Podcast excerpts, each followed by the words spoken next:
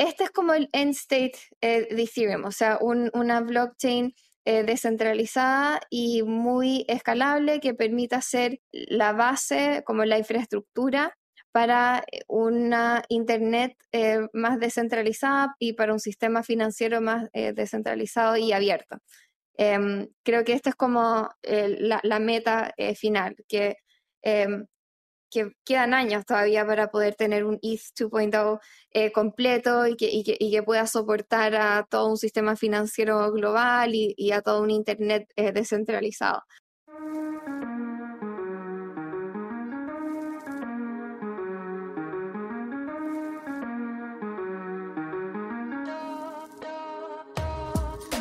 Bienvenidos a Espacio Cripto tu podcast en español donde entenderás la fascinante industria de las criptomonedas y te mantendrás al día con lo que está pasando en este mercado. Este espacio cada día se vuelve más relevante y es fundamental continuar entendiéndolo. Aquí buscamos describir elementos sobre criptomonedas de una forma simple y entretenida. Yo soy Lalo. Y yo soy Abraham. Ojalá disfrutes este episodio. Venga. Camila Russo es una periodista y emprendedora latinoamericana Trabajó ocho años como periodista de Bloomberg, reportando diferentes temas monetarios y cubriendo varias geografías. Después, dedicó dos años a escribir el libro The Infinite Machine, cómo una armada de cripto hackers está construyendo el siguiente Internet con Ethereum. Este gran libro fue publicado en julio 2020. Cami también es fundadora y directora de The Defiant, una plataforma especializada en investigar y reportar los temas más actuales en finanzas descentralizadas o DeFi por sus siglas en inglés. Antes de entrar a este episodio con Cami, vamos a escuchar el spot de nuestros patrocinadores. Usar, comprar y vender Bitcoin y otras criptomonedas es más fácil de lo que te imaginas. Bitso es la primer plataforma regulada en Latinoamérica que te brinda acceso de forma simple y segura Puedes comprar criptomonedas desde tu celular, profundizar tu trading con herramientas especializadas o potenciar tu negocio con los beneficios de esta tecnología. Únete a Bitso y libera tu dinero. Camila, es un honor que estés con nosotros en Espacio Cripto. Muchísimas gracias por regalarnos tu tiempo y platicar acerca del mundo cripto. No, gracias a ustedes. Feliz de, de estar acá. Oye, Cami, pues bienvenida y primero que todo, Felicidades por el libro, está excelente, está buenísimo. Justo yo lo leí hace poquito, sé que Lalo también lo leyó y tengo un par de comentarios. El primero es el libro The Infinite Machine, o sea, el título se me hace como padrísimo, simplemente por el título lo quería leer. Y también cuando lo estaba leyendo, justo platicábamos antes de entrar a grabar esto, que yo me sentía leyendo una novela, ¿sabes? Como una convergencia entre El Señor de los Anillos y The Big Bang Theory, o sea, un libro de aventuras de un set de nerds, que al final es súper interesante y súper divertido. Así que felicidades por el libro, a todas las personas que nos están escuchando, 100% recomendado.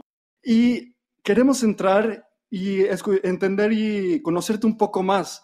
Eh, ¿Cómo inició tu camino en cripto y cómo inició tu camino en Ethereum? Bueno, antes que nada, muchas gracias por los comentarios del libro. Eh, muy feliz de, que les haya gustado. Eh, puse todo mi corazón en, escribirlo, así que me, alegro mucho. Em, mi eh, camino en cripto em, empezó en Argentina. bueno, yo soy chilena, pero viví en Argentina casi cinco años cuando estaba trabajando ahí con Bloomberg Em, yo antes de dedicarme, full time al cripto, eh, fui periodista en Bloomberg News por ocho años y bueno, aparte de este tiempo en Argentina.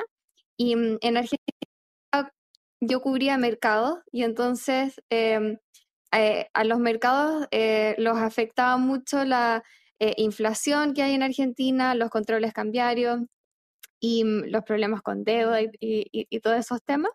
Entonces, eh, muchos de mis artículos se basaban en eh, lo que estaban haciendo los inversionistas y los argentinos como común y corriente eh, para protegerse de la inflación. Em, y era como en ese contexto en que Bitcoin empezó a tomar vuelo. esto era el 2013. Y entonces yo vi esta comunidad que iba creciendo, al mismo tiempo Bitcoin en esa época estaba pasando por uno de sus booms. Em, y entonces, nada, escribí un artículo Y mm, ahí fue la primera vez que eh, escuché algo de cripto y, e investigué algo sobre el tema. Y desde ahí en adelante siempre estuve interesada en el espacio. Em, me pareció súper interesante el concepto este de poder tener como una moneda independiente de los bancos centrales y de las instituciones financieras. Así que de ahí eh, como que siempre estuvo en mi radar y después, el 2017, yo estaba todavía con Bloomberg, pero de, vuelta en Nueva York y era parte de un equipo que se llama Markets Live y que hace como blogging en tiempo real de lo que está pasando en el mercado. Y, entonces teníamos como la libertad de, escribir lo que quisiéramos, en el fondo, en ese, en ese blog. Em, y empecé a escribir de cripto. El 2017 era como el minuto. Em, y entonces tomé la oportunidad y después eh, me convertí en una de las pocas periodistas de Bloomberg que cubría eh, cripto todos los días. Eh, había como muchos betitos por todos los lectores de saber cualquier cosa de Bitcoin, así que terminé escribiendo todos los días sobre, sobre Bitcoin y cripto. Y, mm, y, así fue, como nunca más dejé de escribir de, cripto. Súper. Oye, y justo ahorita de lo que hablas de que es un dinero, pues como una revolución, y en el libro hablas mucho de libertad y de revolución. Y me encantaría entender contigo por qué cripto es eso. O sea, ¿por qué para ti es eso? Yo concuerdo, pero me encantaría entender tu punto de vista.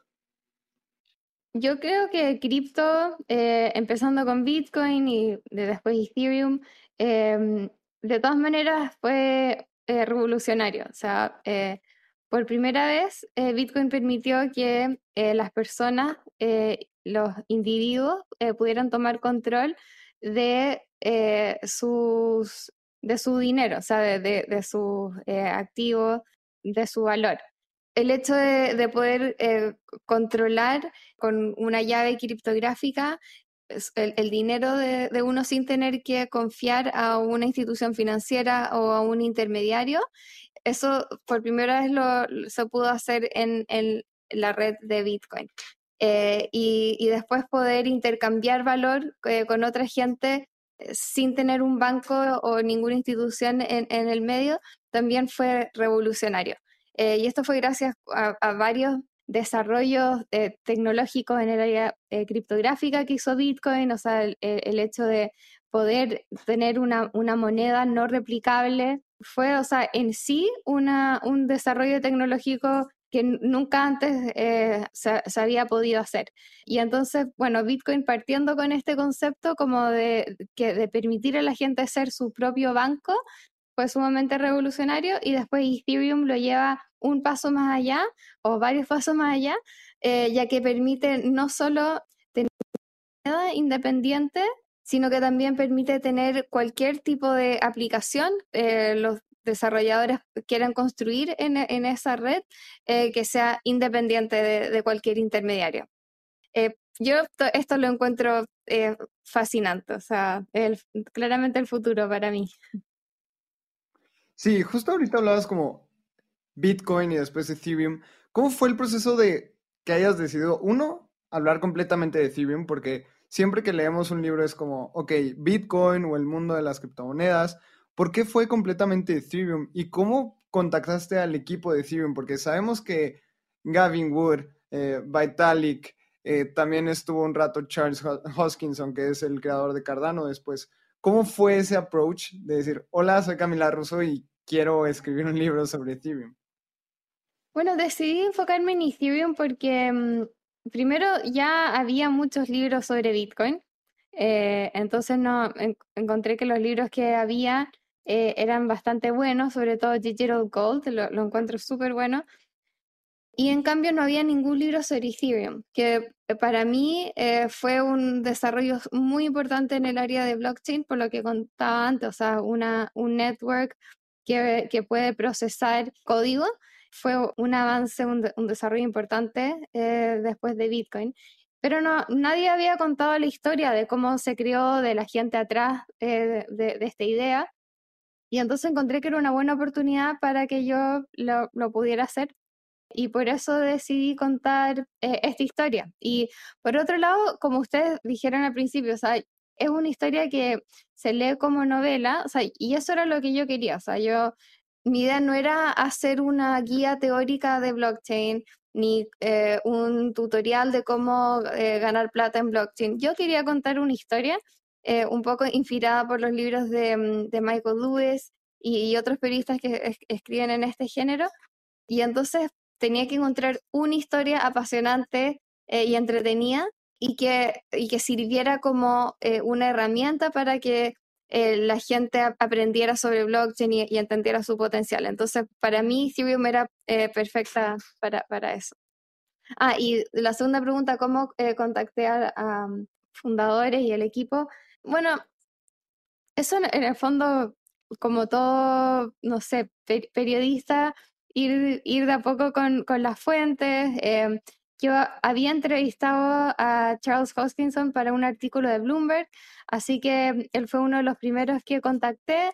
Em, después él me eh, introdujo a, otra gente.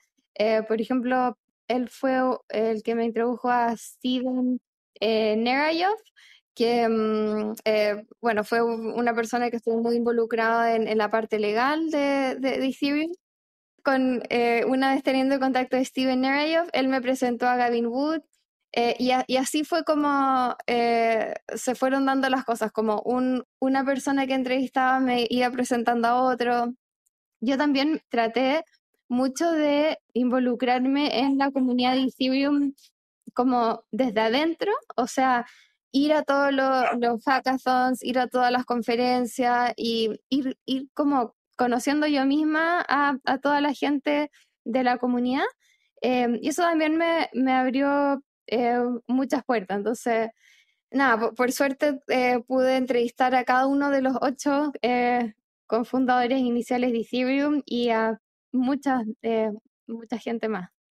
Oye, Cami, y justo lo que dices de que escribes una historia como una novela que sea emocionante, justo a mí me da risa porque en el mundo cripto luego hay eventos muy emocionantes que es ver cómo cambia un número en una pantalla y ya, ¿sabes? O sea, como el halving, es como, ah, ya cambió el bloque, ya pasó, listo, qué padre. Y justo cuentas la historia de cuando Gavin Wood hace el primer testnet en la casa de Miami y cómo le da enter y todo el mundo estaba alrededor reunido, entonces justo como que te mete mucho en ese mood. Y yo le estaba leyendo y yo pensaba como, obviamente yo hubiera estado súper emocionado cuando era ver validar un bloque, ¿sabes? Entonces, qué padre que hayas logrado hacer eso. Y como dices que entrevistaste a, los ocho cofundadores y aseguro muchísima gente que son muchos héroes de cripto, o sea, entrevistar a Vitalik, el, o sea, líder máximo de Ethereum, entrevistar a Gavin Wood, que hoy eh, ya lanzó Polkadot y fue de los principales desarrolladores, entrevistar, entrevistar a gente un poco más polémica como Charles Hoskinson, o sea, a todos.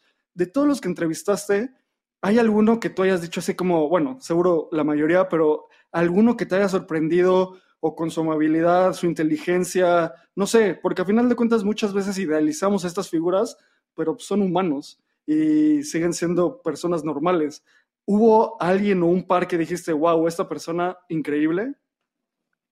Bueno, me, me gustó mucho entrevistar a Vitalik. Creo que, mm, no sé, uno se acostumbra a verlo en, Twitter o, leer eh, sus blogs o verlo en conferencias y es, es muy técnico en, las cosas que escribe y en las cosas que dice. Entonces yo fui eh, empecé la entrevista como un poco intimidada, como pensando, espero poder entender la mitad de lo que me, dice en esta entrevista y también eh, un poco con la inseguridad o, en el fondo con la, con la duda de si es que eh, iba a responder los temas como no técnicos de Ethereum y, temas ya más personales como de su historia personal de, su background, de su niñez, como todas estas preguntas que yo tenía armadas para poder contar esta historia como eh, más como de, las personas detrás de Ethereum, que era lo que yo quería lograr. Y entonces, nada, empecé como muy nerviosa por, por todo esto, pero mm, al final terminé hablando con él eh, dos horas en la primera vez y después tuve otra eh, entrevista donde hablamos más y fue todo lo contrario, o sea, él fue mm, todo lo contrario mi percepción de él, o sea, fue súper abierto, súper como dispuesto a explicar las cosas complicadas, eh, respondía a todas las preguntas como más personales de su familia sin ningún problema, em, así que eso me, eh, me sorprendió mucho y, muy positivamente, como, no sé, en el fondo lo, abierto que era, como que yo tuve la sensación al hablar con él que no, no estaba escondiendo nada, que no, no tenía ningún problema en, contar su historia, y así que eso, eso fue, fue, fue súper eh, bueno.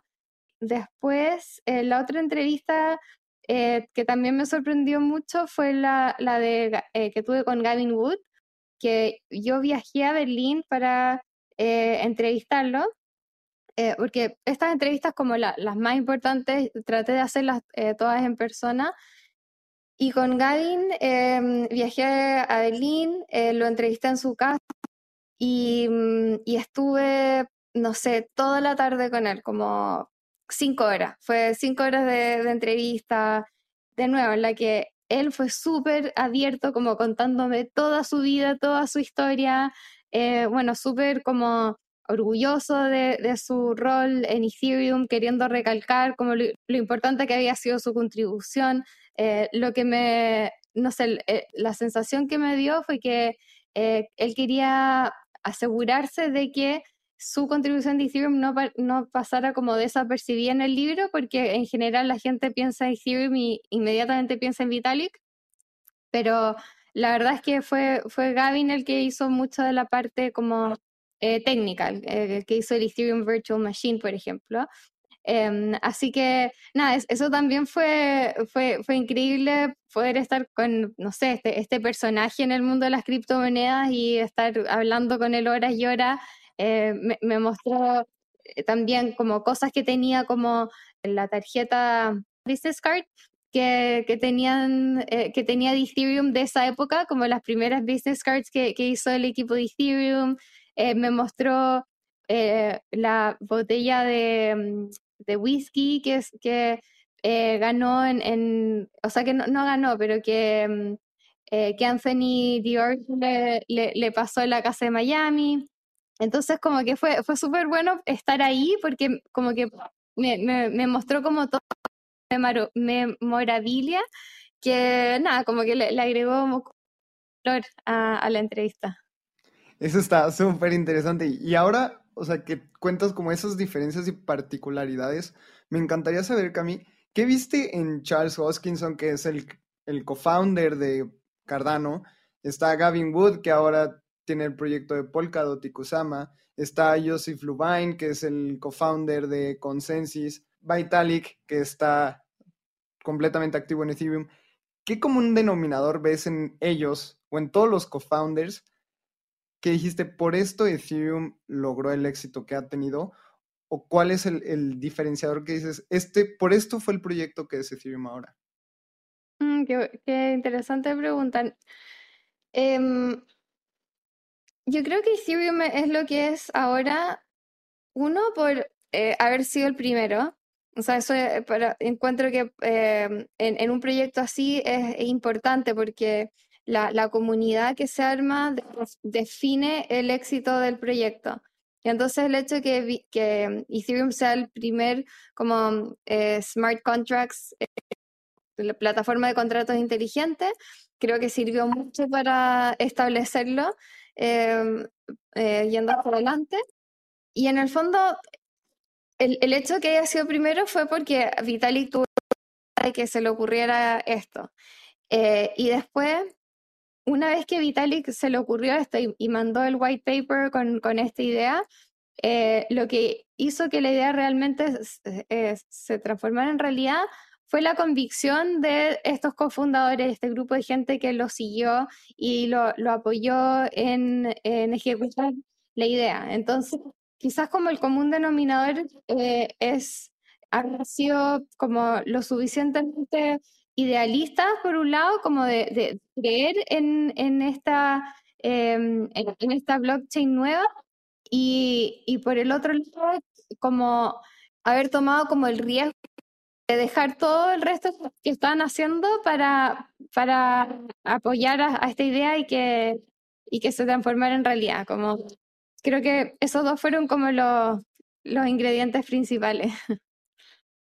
Sí, oye, justo algo que se me hace súper interesante de Ethereum es que son muchos cofundadores, ¿no? Y justo explicas en el libro cómo cada uno agrega valor. Y ahorita que dices que esa convicción fue mucho lo que empujó a todo el proyecto, es como cerrar la pinza. Tiene todo el sentido porque hasta mismo cuentas cómo las ideas de Vitalik, o sea, el white paper era completamente idealista y luego llegó Gavin con su yellow paper a hacerlo completamente técnico y ejecutable, ¿no?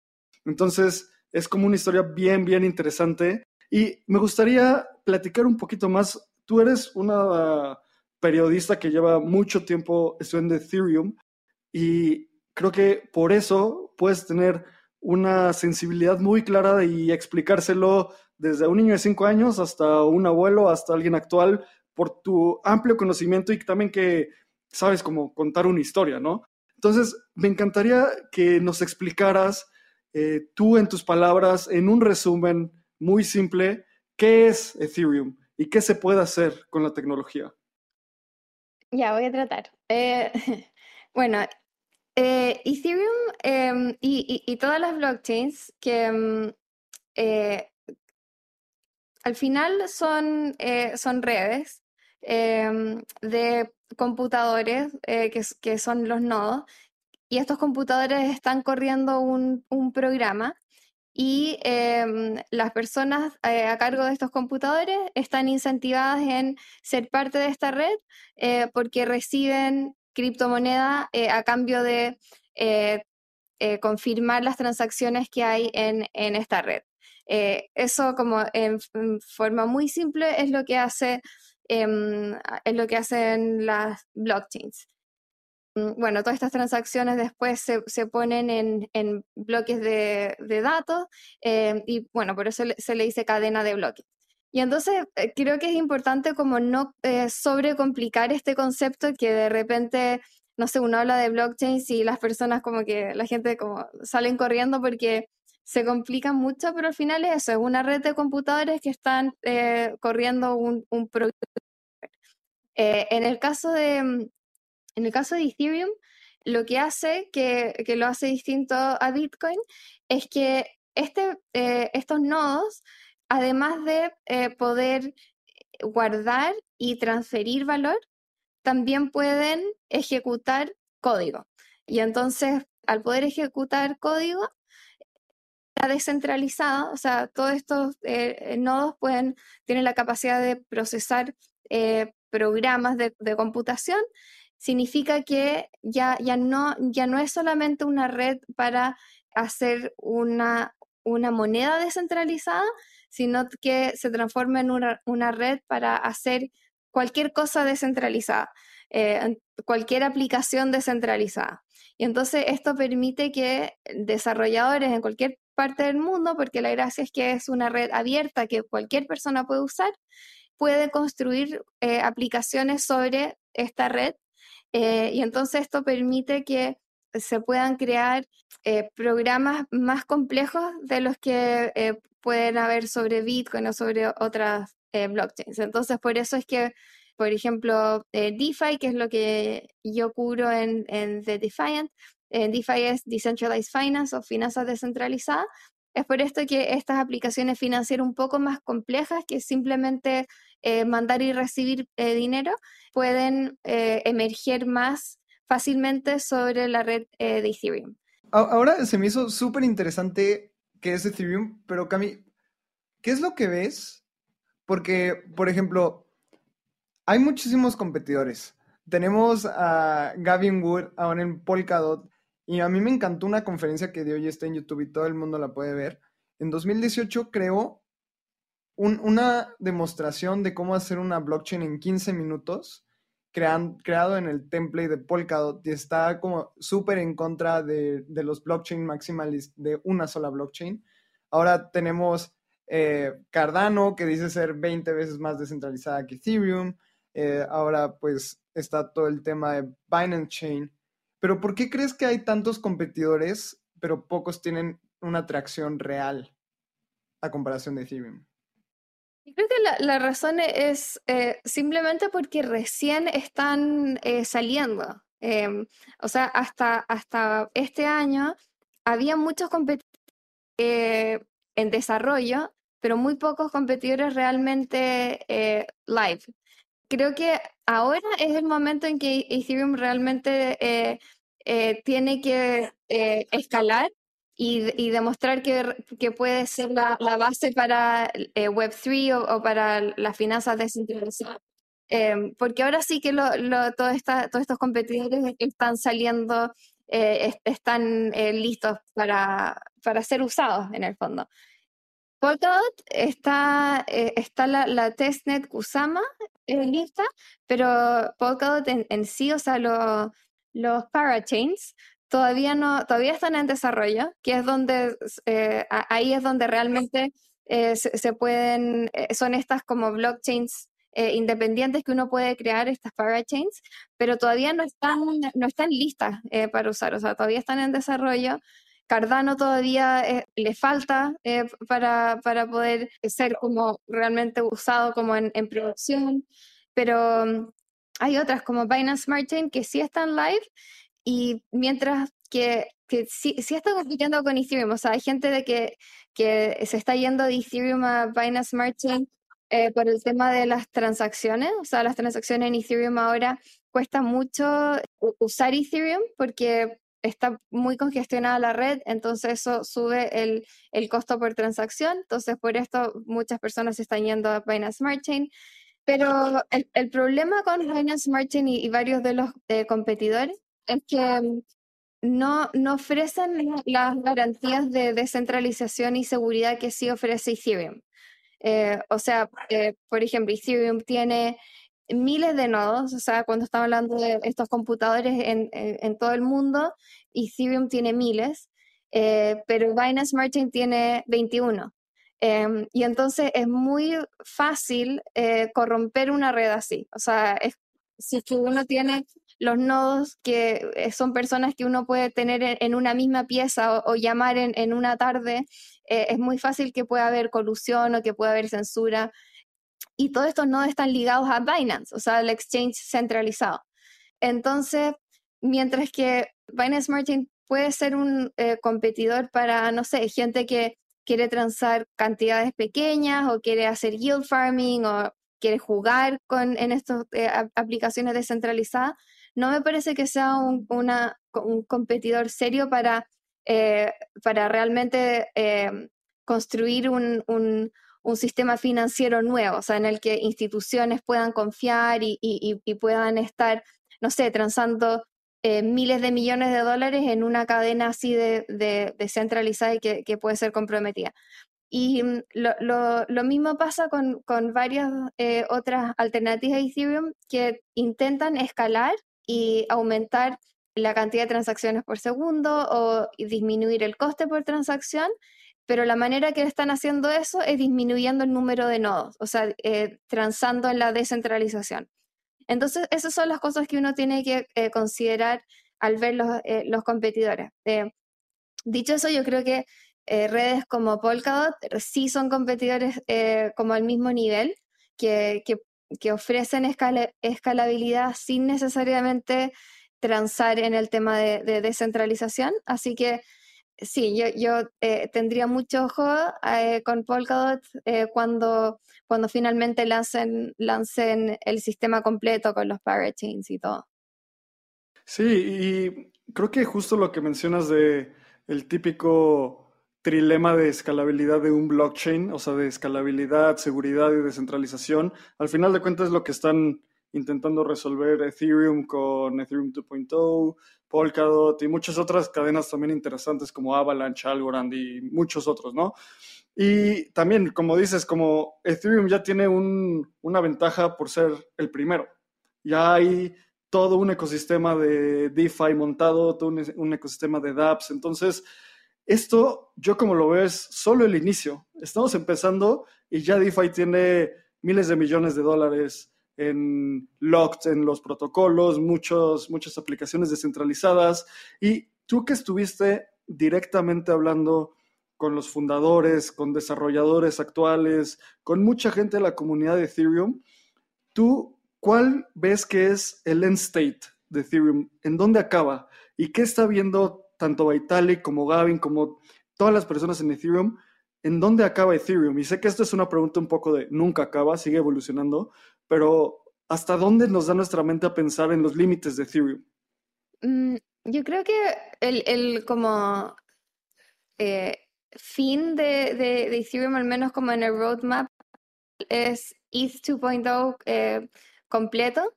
Em, o sea, ahora ETH 2 eh, lo, lo, que es es una cadena de proof of stake que no puede hacer mucho más.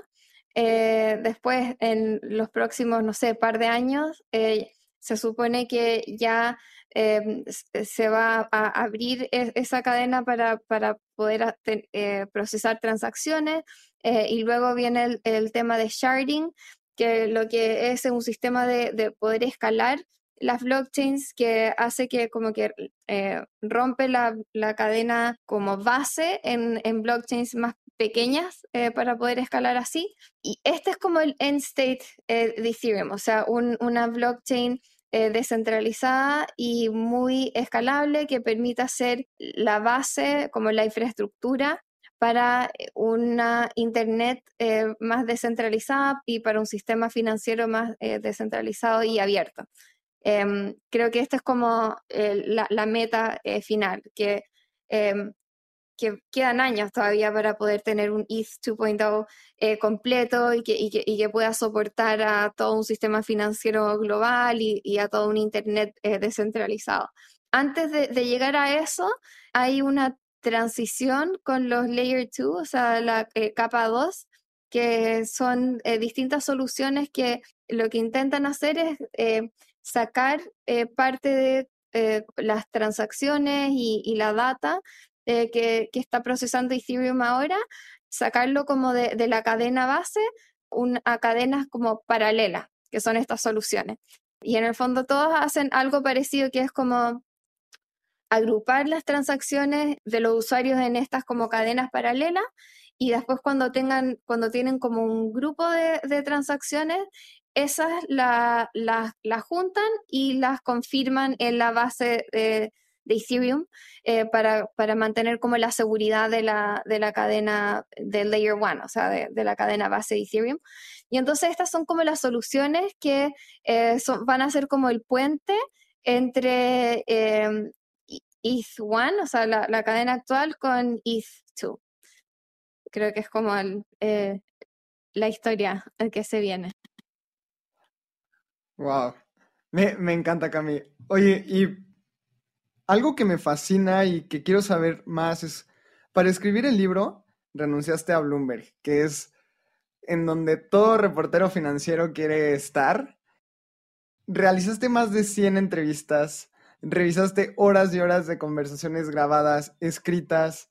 Platícanos un poquito más sobre ti, sobre Cami y qué es The Defiant, por qué elegiste el ecosistema DeFi, ¿Qué es lo que sigue para ti después de escribir este librazo? ¿Qué va a pasar a partir de, hoy, Cami? Em, sí, bueno, la decisión de, irme de Bloomberg fue, fue súper difícil em, porque yo la verdad que estaba bien en Bloomberg, no es como que me fui porque no me gustara o porque lo estaba pasando mal.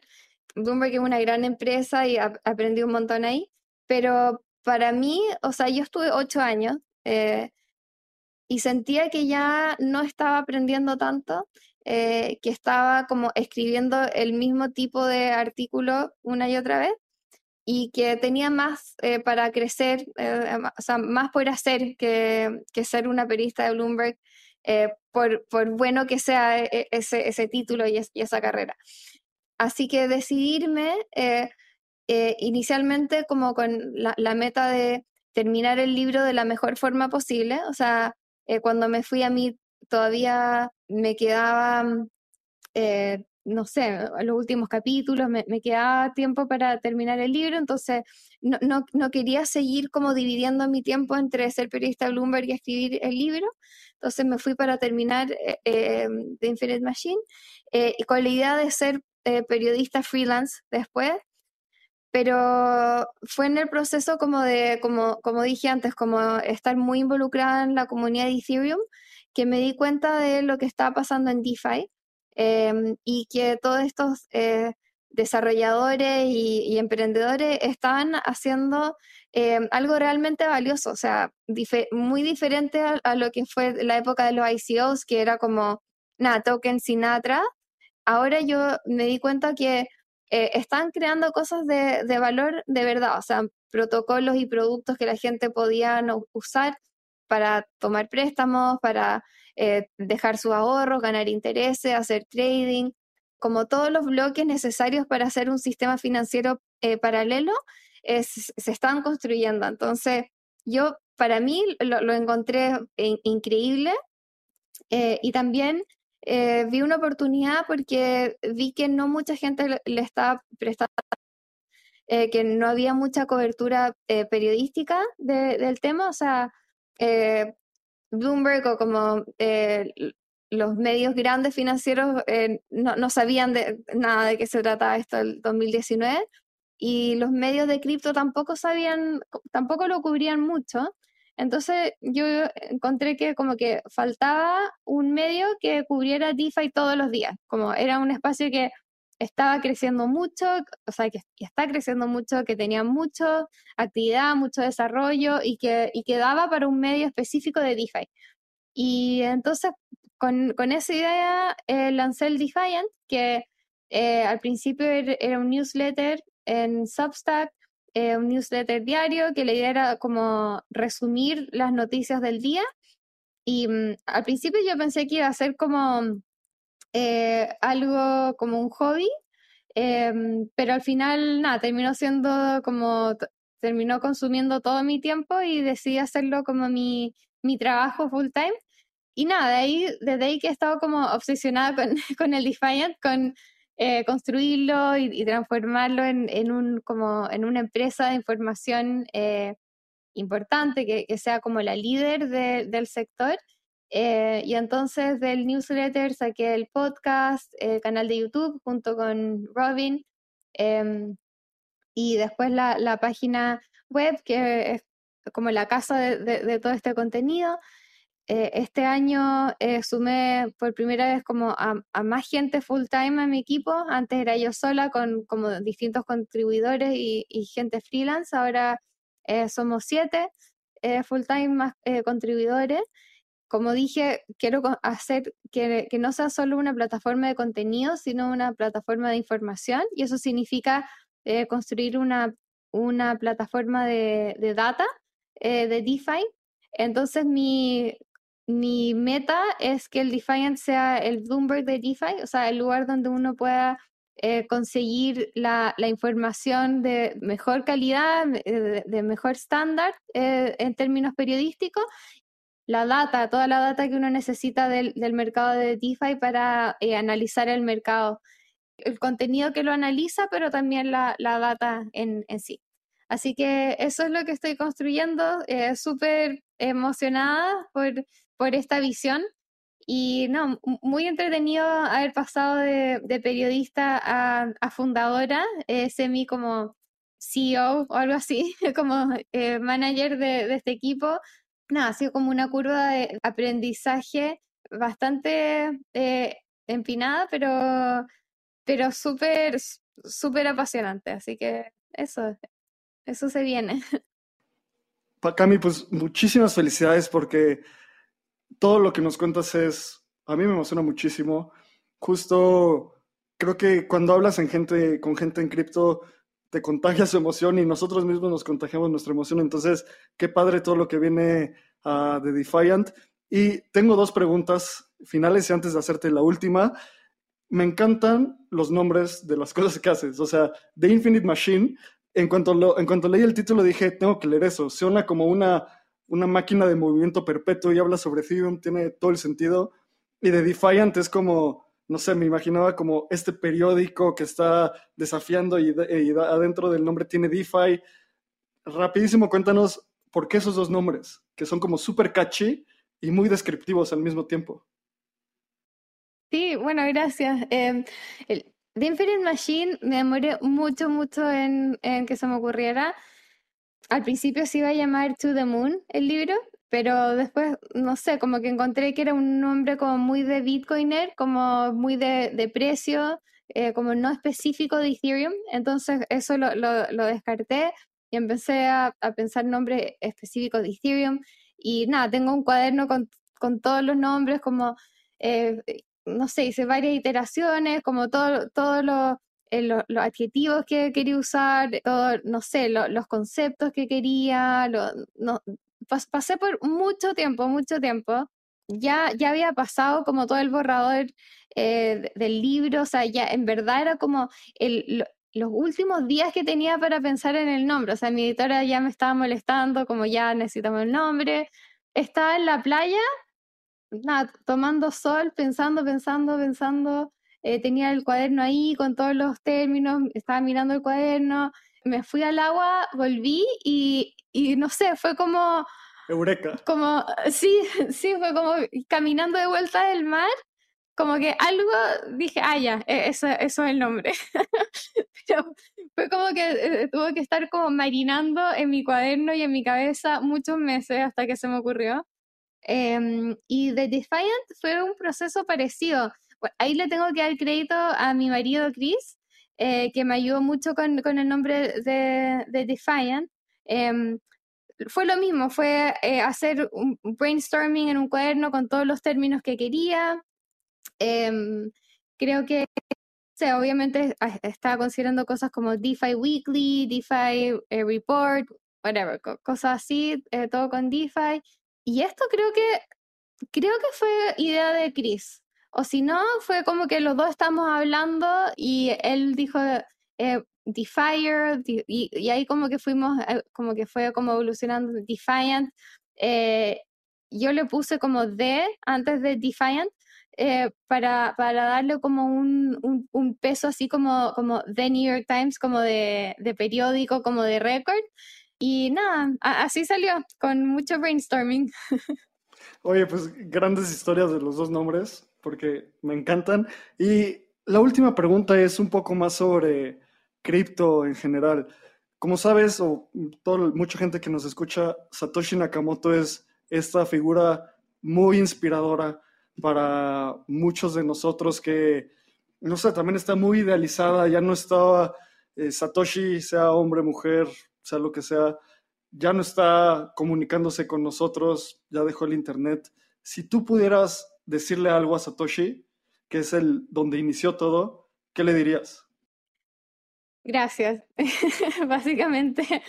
Eh, no, eh, no, o sea, lo primero que se me ocurre es agradecer eh, la invención que, que, trajo al mundo, que gracias por hacer un, por permitir tener un, un, mundo mejor en el fondo y mejor porque está devolviéndole poder a los individuos, a las personas y no, no a las instituciones y creo que eso es de, de, lo más importante que, que pueda pasar. Así que no, simplemente agradecerle a Satoshi si es que está escuchando. Cami, pues muchísimas gracias por tu tiempo. Te agradecemos muchísimo que te hayas sumado a Espacio Cripto. ¿Cómo la gente te puede encontrar? Eh, en Twitter, eh, eh, arroba Cami Russo eh, con dos S y que se suscriban al Defiant en Substack de defiant.substack.com. Y en YouTube también estamos, Defiant, pero sí, creo que Twitter es, es, lo más fácil. Cami Russo por, por, para mí y Defiant News para el Defiant. Y compren el libro The Infinite Machine, Eso. muy recomendado por Espacio Muchas Cripto. gracias. Mil gracias. Camila, pues muchas gracias por estar con nosotros. Aquí acaba el decimocuarto episodio de Espacio Cripto. Suscríbanse, regístrese en Bitso, y nos escuchamos en la próxima.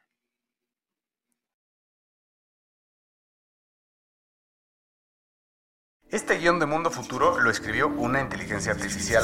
Imagina un mundo donde la tecnología se convierte en una extensión natural de nuestras vidas. Donde cada experiencia se eleva a niveles inimaginables de simplicidad. Un mundo donde los límites se desdibujan y las ideas se hacen realidad con un solo toque. El mundo cambiará más en los próximos 10 años que en los últimos 100. Yo soy Jorge Alor. Yo Mario Valle. Y yo Jaime Limón. No te pierdas Mundo Futuro, el principio del fin. Disponible en cualquier plataforma de podcast. Mundo Futuro, Mundo Futuro.